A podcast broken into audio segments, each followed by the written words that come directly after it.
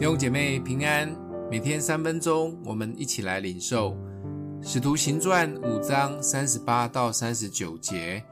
现在我劝你们不要管这些人，任凭他们吧。他们所谋的、所行的，若是出于人，必要败坏；若是出于神，你们就不能败坏他们。恐怕你们倒是攻击神了。犹太祭司及官长们对这一群耶稣的门徒们感到非常的伤脑筋。明明都已经恐吓、狠骂、监禁，甚至打了他们，但这一群门徒们都不为所动，甚至越讲耶稣越大声。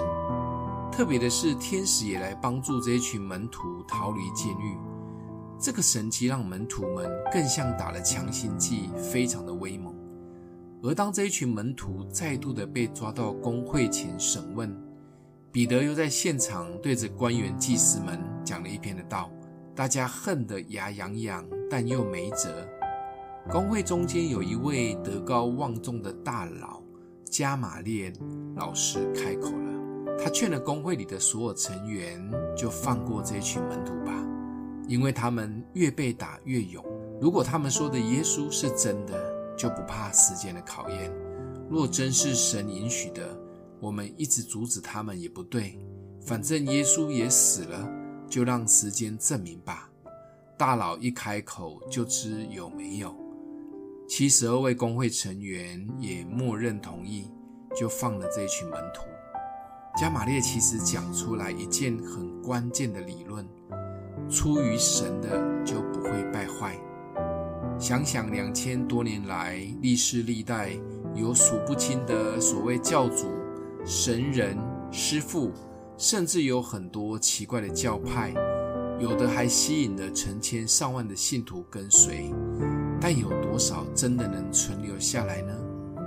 基督信仰从领受大使命的十一个门徒开始，到现在全球有三分之一是相信耶稣的信徒。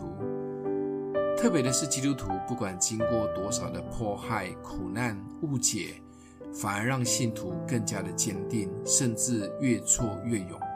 可以确信的是，这位神真的是活神，也回应约翰一书二章十七节说的：“这世界和其上的情欲都要过去，唯独遵行神旨意的是永远长存。”真的很感恩，我们信的是直到永恒的真神，请好好把握哦。想一想，既然我们信的是真神，我们是否愿意像门徒一样感恩、珍惜，也勇敢为他见证呢？欢迎留言，我们一起祷告。那我们的父，谢谢主，让我们认识你，也信靠你，帮助我们紧紧抓住这样的祝福与恩典，不管经历什么，都能坚持下去。奉耶稣基督的名祷告，祝福你哦。